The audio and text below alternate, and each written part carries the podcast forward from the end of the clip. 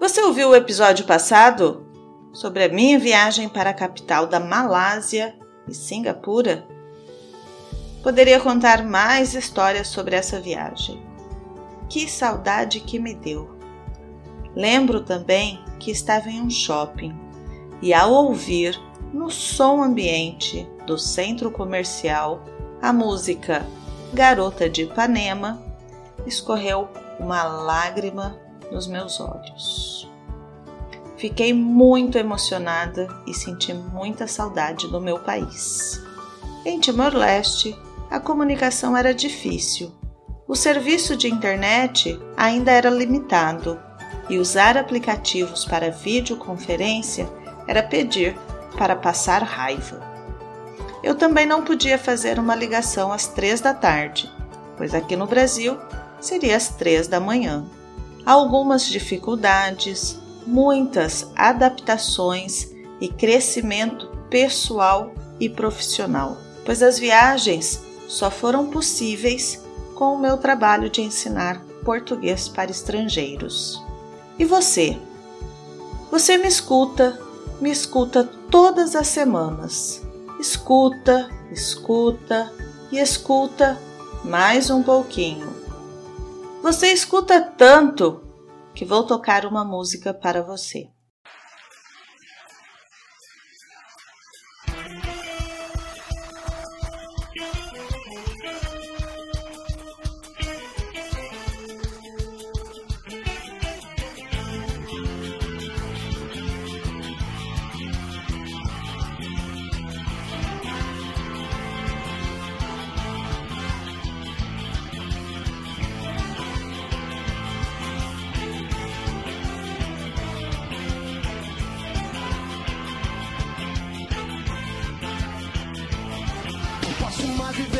Eu sou ladinho, por isso colo meu ouvido no radinho de pilhar pra te sintonizar sozinha numa ilha, soliteira ilha. Descansa meus olhos, sossega minha boca, me enche de luz, hey! soliteira ilha. A atividade desta música estará no Música pro Finde deste final de semana. Agora, imagine você falando como um nativo, falando português com segurança, falando português em um ambiente acolhedor, vindo para o Brasil e se comunicando em português. Você passando as férias dos sonhos ou indo bem na reunião de negócio. Muitas possibilidades com apenas um idioma. Indo além, voltando para o seu país de origem e ao ouvir Garota de Ipanema, escorrer uma lágrima do seu olho ao se lembrar daquele momento incrível que passou aqui no Brasil e como pôde se comunicar com fluidez em português. A minha meta é que você atinja todas as suas metas em português, que você supere cada fonema, cada palavra e os muitos sentidos que podem ter uma palavra em português. E que você, ao chegar no Brasil, não seja expulso do táxi, como eu fui em Bangkok. Antes de começar a falar sobre o episódio, preciso que você clique no link do Patreon e torne-se um apoiador do trabalho que me motiva a continuar ensinando. O link está aqui na descrição do episódio. Você também pode acessar a minha página falarportuguesbrasileiro.com e encontrar tudo o que eu disse aqui anteriormente por eu já ter passado muito perrengue na vida, não quero que você passe perrengue no Brasil. Já foi expulso de um táxi? Não? Eu já. Até hoje eu não sei dizer qual seria o motivo de ter sido expulsa do táxi. A história começa mais ou menos assim. nós chegamos em Bangkok. Pegamos um táxi do aeroporto até o hotel. E do hotel queríamos ir a um templo. Eu parei um táxi que passava na rua em frente ao hotel. Entramos no táxi. Eu disse o nome do templo que queríamos ir. O taxista encostou o carro na sarjeta, abriu a porta, desceu, abriu a nossa porta e sinalizou que era para sairmos. Ficamos lá, na rua, com cara de paisagem, sem entender. Sinalizei para outro táxi. Tivemos a mesma reação do motorista. Mais uma vez, na rua, com cara de paisagem, sem entender o que tinha acontecido. Decidimos voltar para o hotel. Conversei com a recepcionista e pedi para ela escrever em tailandês o nome e o endereço do templo em um papel para eu mostrar para o motorista do táxi e não precisar me comunicar em inglês com eles. A recepcionista foi muito simpática. Além de escrever o endereço do templo, o endereço do hotel para nossa volta, ainda chamou um táxi. Foi perfeito após tantas frustrações. Para poder entrar em um templo, nós, mulheres, devemos cumprir com as exigências do lugar. As nossas roupas devem estar de acordo.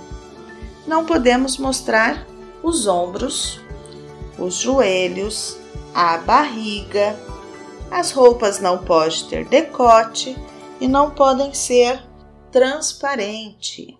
Visitamos muitos templos. Para quem gostava de Street Fighter quando criança, estar ali era mais que uma realização pessoal. A comida tailandesa é peculiar. Acredito que nem a nossa pimenta baiana chegue aos pés da picância tailandesa. Fizemos um passeio por um mercado flutuante. Para chegar ao mercado, é possível ir de transporte público. Pegamos um trem e depois um ônibus até o mercado. No mercado, contratamos uma embarcação para conhecermos o local. Foi muito legal o passeio, mas tudo para turista acaba sendo mais caro e por isso não quis comer nada dentro do mercado. Deixamos para almoçar em um pequeno restaurante típico tailandês que vimos fora do mercado. No restaurante, as mesas eram coletivas e o cardápio era limitado. Perguntei para a atendente quais eram os pratos.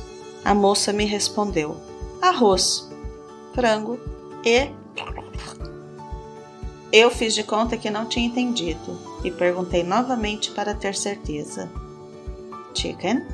A atendente, muito sábia, me respondeu verbalmente: Frog! E gesticulou o movimento do sapo ao pular. Frog! Vocês provariam? O que acham que nós fizemos? Silêncio de suspense. Claro que nós pedimos o arroz e o sapo. Os talheres utilizados são o garfo e a colher. Na primeira colherada, eu senti a pimenta.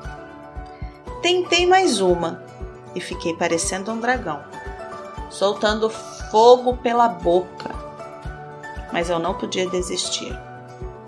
Eu senti os ossos do sapo quebrando nos meus dentes, a pimenta queimando na minha boca e o meu nariz escorrendo. Não desisto. Mandei mais uma colherada para dentro e dos meus olhos escorreu uma lágrima, bem diferente daquela que relatei no início deste episódio. Essa lágrima não era de saudade, era lágrima de fogo. O sapo com arroz nos venceu. Nós desistimos daquilo e, ao voltarmos para a cidade, paramos no KFC para comer um frango frito. Nós, brasileiros, gostamos muito de ir aos museus, aos teatros, aos parques, aos cemitérios, quando estamos fora do Brasil. Aqui não fazemos isso não. Deixo claro que eu não me enquadro neste perfil de brasileiro. Preciso conhecer os lugares para poder falar com conhecimento. No entanto, foi em Bangkok que me senti como um brasileiro comum, do tipo que não conhece os lugares da sua própria cidade. Nós visitamos uma Snake Farm. Compramos o ingresso e, ao entrar no local, peguei um panfleto informativo.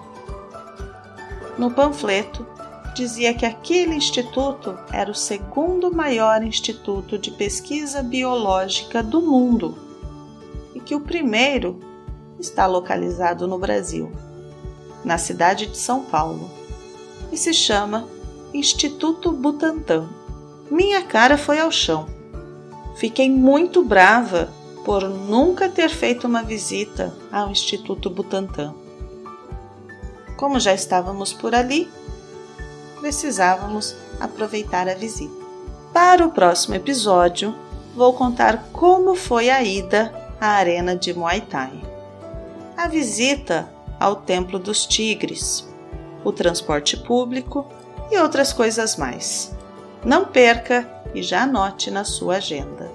Recomendo que abram o material, acompanhem o áudio com a leitura do texto, marquem as palavras que não compreenderam e procurem o sentido das palavras.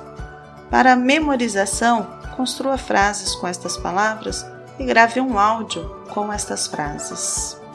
Foi ótimo estar aqui com vocês. Até o próximo episódio. Tchau, tchau!